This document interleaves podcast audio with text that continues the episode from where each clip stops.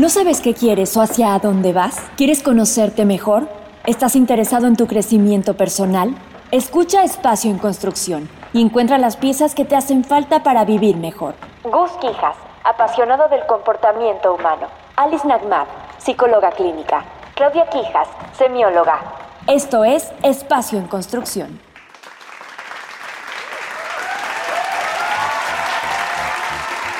Bienvenidos amigos a Espacio en Construcción. ¿Cómo están? Nuevamente una semanita más. Me encuentro aquí con Claudia Quijas, Alicia Nahmat. Estamos listos para hacer el ridículo con este episodio. ¿Cómo estás, prima Clau? Ay, bien, me estoy muriendo de risa, pero no sé si voy a poder relevar, relevar, revelar todo lo que he hecho en mi vida.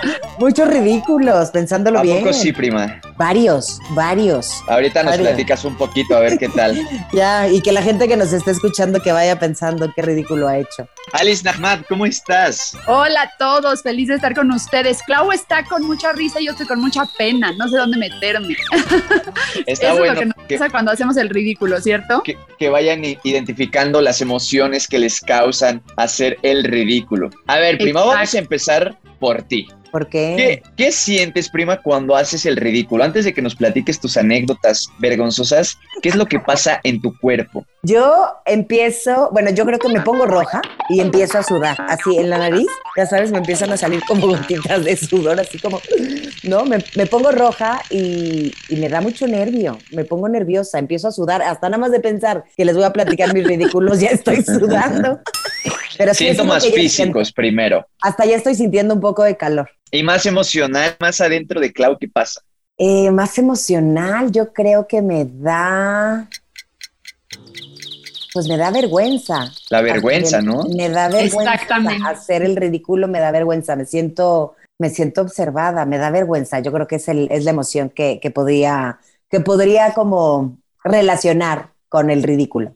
Alice, ¿tú cómo te sientes con tus ridículos? Híjole, me identifico con Clau de esta parte del sudor, de esta parte que empiezo a sudar y me da como taquicardia. Empiezo como que mi corazón se empieza a agitar, empieza a latir un poco más rápido y e- efectivamente me muero de la pena, pero detrás de la pena está la vergüenza por el juicio. Yo creo que detrás de todo el ridículo hay pena porque tienes miedo al ridículo, mie- miedo al juicio. ¿No? Hay pena de decir que me caí hice el ridículo. O sea, el- lo que hay detrás de esa vergüenza es miedo al juicio.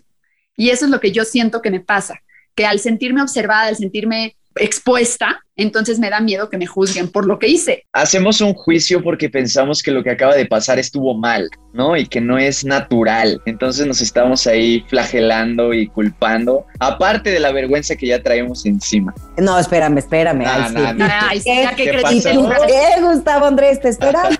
Oye, no tú, dinos, ¿qué sientes? ¿Qué sientes cuando haces el ridículo? ¿Qué pasa por, no, por tus emociones, por tu cuerpo, las sensaciones? ¿Qué Ahorita sientes? les voy, a, les voy a platicar uno que me pasó hace como dos días y me identifico mucho contigo. La verdad es que también empiezo a, se- a sentir calor en el cuerpo, mi temperatura eh, se eleva, luego, luego me salen chapas. Soy una persona que se chapea mucho. Sientes que quieres meter la cabeza en, en la tierra. No sabes, Trágame tierra. sí, no sabes hacia, hacia dónde voltear. Y, y es muy evidente cuando una persona trae la vergüenza encima. Yo creo que es muy difícil disimular la vergüenza porque tu cuerpo reacciona muchísimo, te pones de otro color, empiezas a sudar, te pones nervioso. Y bueno, creo que es una oportunidad padre para hacer una introspección y detectar qué se siente tener una verdadera vergüenza, ¿no? Igual hace unos días que me pasó, me quedé sentado y dije, órale la emoción que traigo encima. O sea, estoy más caliente corporalmente, estoy sudando, tengo vergüenza, es una emoción bastante fuerte. Sí. Primita, ahora, sí, por favor. ¿qué, nos- qué- qué les pasó. A ver, vengan las ¿Quién primero? ¿Quién primero? Pero no, antes, antes de irnos de las anécdotas ya de grandecitos, a ver, ¿alguno de ustedes de chiquito lo, ri- lo ridiculizaron? Porque yo creo que si tú sufriste bullying o si te, si te, no, si viviste varios ridículos de niño o te ridiculizaron varias veces, yo creo que puede ser como una persona todavía más susceptible al ridículo, ¿no? Entonces, no sé si alguno de ustedes se acuerda de niños y les pasó algo ridículo. Mira, yo me acuerdo que me hacían mucho bullying, pero un ridículo, o sea, que me dejaran en ridículo, la verdad es que no. ¿Tú, Alice? Fíjate que a mí lo único que me viene a la mente es cuando mis papás me pudieron haber regañado delante de, alguien, ¿no? O sea, de algún amigo, de alguna amiga. En ese momento siento que es parecido a lo que sientes este, cuando, cuando haces un ridículo, porque te, da vergüenza. Entonces, de niña siento que por ahí va más la cosa. Cuando de pronto me regañaban delante de, amigos o me, no sé, de alguna manera me sentía expuesta delante de los demás. Porque otra vez, algo bien importante es que la vergüenza viene por el miedo a que los demás sepan lo que hiciste, porque crees que hiciste algo malo. Entonces, cuando estás expuesto frente a los demás, es cuando sientes esta pena o esta vergüenza y entonces se te suben todos los colores, ¿no? Y porque crees que no deberían de hacer lo que están haciendo. Entonces, yo creo que va por ahí el ridículo de niña. Te invitamos a seguirnos en Instagram, arroba tu espacio en construcción. Escríbenos. ¿Cuántos ridículos haremos en toda nuestra vida? No, bueno. La verdad es que no son tan comunes. No son tan comunes, pero son muchos. Sí, Es y que sabes, y nos acordamos tanto. yo creo que muchos de ellos los tenemos guardados. Yo ahorita que estaba preguntando y que estábamos hablando de los ridículos de niños, yo no me acuerdo de uno mío en este momento, pero me acuerdo de uno que le hicimos pasar a una compañerita de la escuela, que la verdad es que tuvo un problema estomacal, como tú comprenderás, Gus. Le no te dio- burles porque ando enfermito, primo. Ay, le dio seguidillo, como tú comprenderás, Gus. Ay, perdón, nadie tenía que enterarse de eso, ¿va? Es un ridículo. Perdón, hablando del tema.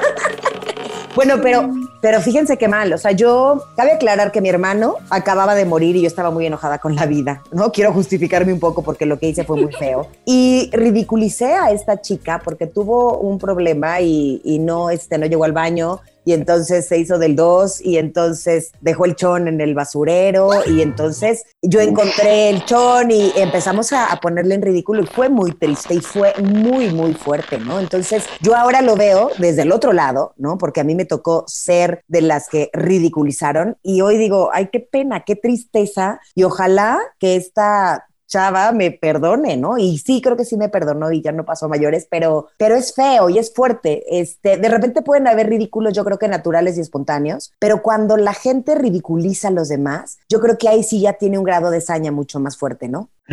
Que pase la compañera. Ay, no, cállate. ¿Qué pase la desgracia? ¿Cómo se llamaba? No, ¿cómo crees? No puedo, no puedo revelar su nombre. Eso no, Gustavo Andrés. Porque Le decían ya- la popis, estamos ¿o qué? hablando de- Le decían la popis.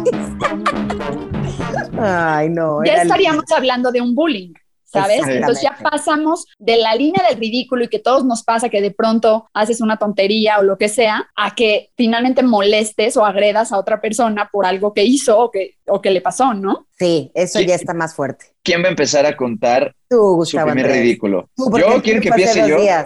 Fue hace dos días. Ok. Vas, vas. Cuéntanos cuando Bueno. no llegaste al baño. Le- Es mi primo el Popis. El primo, el Popis. El Popis 2. No, pues la verdad les voy a contar. Eh, hace dos días estaba enfermito de mi pancita. También me voy a justificar. Y estaba viendo la tele, estaba descansando. Y se me ocurrió la maravillosa idea de echarme un pedito.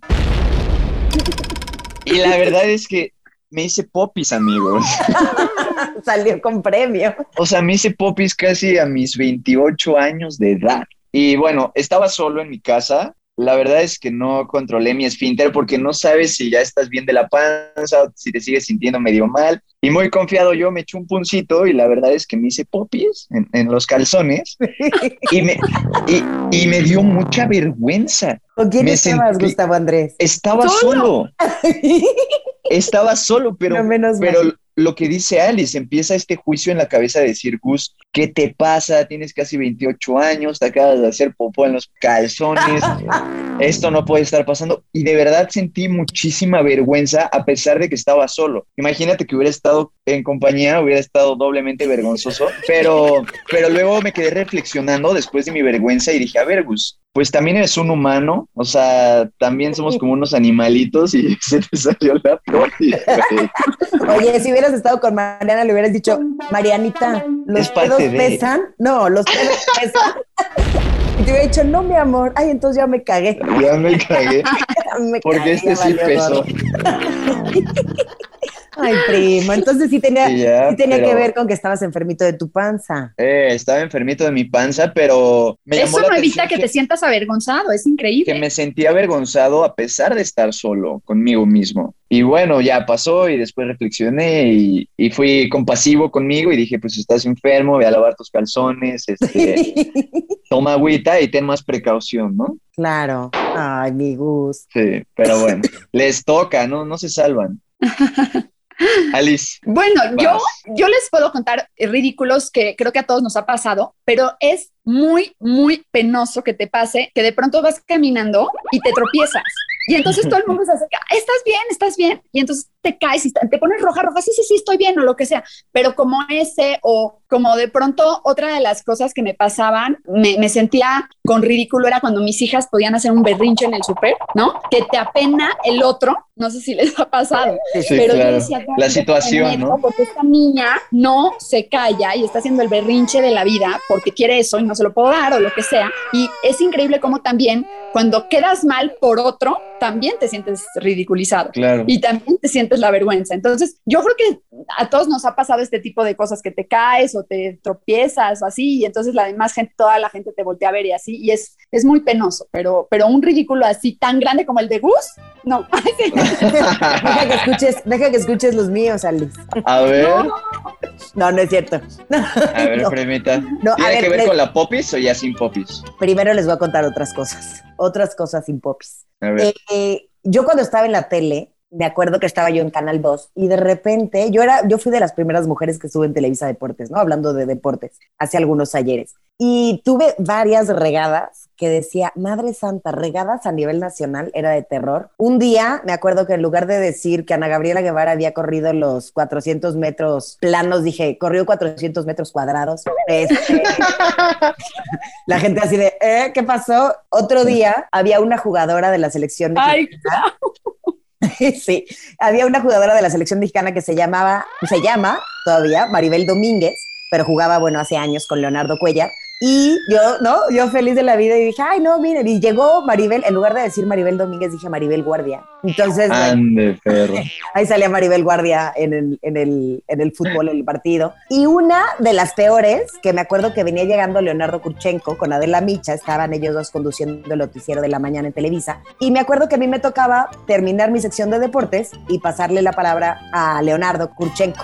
Y le dije, ay, este, muy buenos días, eh, Lelo. En lugar de decirle Lelo, Leo, le dije Lelo. Me No, a ver así de, ¿qué? Qué bueno. O sea, varios ridículos, ¿no? En la tele, varios, muchos y ante mucha gente. Pero Oye, como, como el de Pedrito Sola que dice, Hellmans, Hellmans, qué bruto, qué bruto. ¿Qué tal? Y era McCormick. Era De McCormick, terror. compadre. Luego, luego también cuando nos hipnotizaron en Canal 2 también con de Mola, con Tony Camo, no me acuerdo cómo se llama este showman, sentí una vergüenza porque sentí que me habían ridiculizado a nivel nacional. Yo creo que ni en mi cumpleaños recibía tantas llamadas como ese día. Y además yo había dicho que le iban las chivas y entonces fue un ridículo horroroso que me sentí muy, muy, muy mal conmigo. Y de hecho, hace poquito, ¿no? En YouTube me mandó una amiga, ay, ya viste, ahí está. Y yo, ah, qué horror. Este, fue, sentí mucho ridículo, ¿no? Como ir en contra de lo que yo realmente quería. Pero, pero el peor ya no sé si se los voy a contar porque me da pena. Sí, ya. Prima, acabo de decir en el podcast que me hice popó.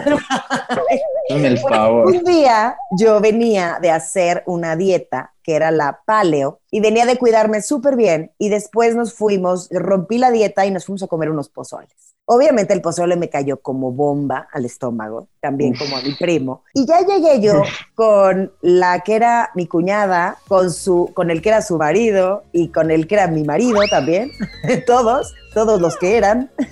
Ahora sí que todo cagado el, el asunto. No, todos los que eran. Y llegamos a ver la tele y yo me sentía fatal y me quedé dormida. Y de repente. Ya me la sé, ya y de repente yo, entre sueños, me levanto y yo, madres, ¿quién se dobló? ¿Qué pasó? No, había sido yo. Con todo me, me pedorreé. Y además todos me escucharon y todos lo olieron y fue una vergüenza horrorosa. Me moría de la pena. Yo decía, no, qué barbaridad. Esas cosas. Pero dicen que pedito dormido no cuenta, prima. Pedito dormido no cuenta. No, no, muy mal. Y después de un pozole que yo me sentía mal del estómago, fatal. Entonces, pues sí, fue una vergüenza terrible, terrible. Nunca pensé contarlo aquí. Vamos a borrarlo. Te invitamos a seguirnos en Instagram, arroba tu espacio en construcción. Escríbenos. ¿Qué pasa después de que contamos los ridículos? Estamos muertos de la risa, ¿saben? Es importante reírnos de los ridículos, reírnos de, de las cosas de nosotros mismos, reírnos de nosotros mismos y de estas anécdotas que nos pasan a todos en cualquier momento. ¿De qué nos sirve entonces hacer el ridículo, Alice? Una, una cosa que te sirve mucho es darte cuenta que no somos perfectos, que somos unos humanos completamente imperfectos y podemos pedorrearnos en cualquier lado, hacernos popó, tropezarnos, eh, cambiarle el nombre a una persona, este, ponerte la playera al revés. Podemos hacer mil cosas en la vida porque no somos perfectos y creo que esto aplica en cualquier área de nuestra vida, en las relaciones, en el trabajo. No somos humanos perfectos. ¿Qué mejor si logramos reírnos de nuestros ridículos y de nuestras imperfecciones para pasarla bien? Como bien dice Alice, al final de un ridículo, al final de una regada, viene un aprendizaje y viene una risa. Sí, yo creo que es bien importante lo que dices, Gus, ¿no? El tema de no somos perfectos y aprender. Yo de verdad jamás pensé que iba yo a decir esto en público. O sea, ¿cómo se me ocurre? Pero, pero ahora que lo digo, es como una liberación, ¿no? Al final, como dices, todos nos equivocamos, todos la regamos, todos nos caemos, todos, mientras que sean ridículos naturales y espontáneos, yo creo que está bien. Ya el tema del bullying y el tema de estos temas, ya de ridiculizar a alguien más con alevosía y ventaja, yo creo que eso está fuerte. Pero tú aprenderte a reír de ti, yo creo que habla de que tienes una autoestima alta, que tienes seguridad y confianza en ti misma o en ti mismo. Y esto yo creo que pues habla de que estás bien, ¿no? Yo creo que una de las cosas para las que nos sirve el ridículo es para poder mostrarnos vulnerables, para permitirnos mostrarnos vulnerables. La importancia de mostrarnos vulnerables frente a los demás es gigante. ¿Por qué? Porque finalmente estás mostrándote tal y como eres. Estás mostrando tu mejor, tu peor, tu lo que sa ahora sí que nadie se va a poner en ridículo de a gratis, ¿no? O sea, porque quiere, pero de alguna manera si, si sucede y brincas el bache riéndote y brincas el bache sin juzgarte, aunque seas tú mismo o sin, sin engancharte con los juicios de los demás, eso quiere decir que te estás permitiendo ser vulnerable y que te estás permitiendo mostrarte como ser humano que eres con las imperfecciones que ya mencionaron, ¿no? Yo creo que es muy importante mostrarnos como somos y saber que todos pasamos por algún ridículo en algún momento de la vida. Y ya para cerrar, Clau, ¿con qué te quedas? ¿Algo que quieras agregar? Yo me quedo con los punes y las pops.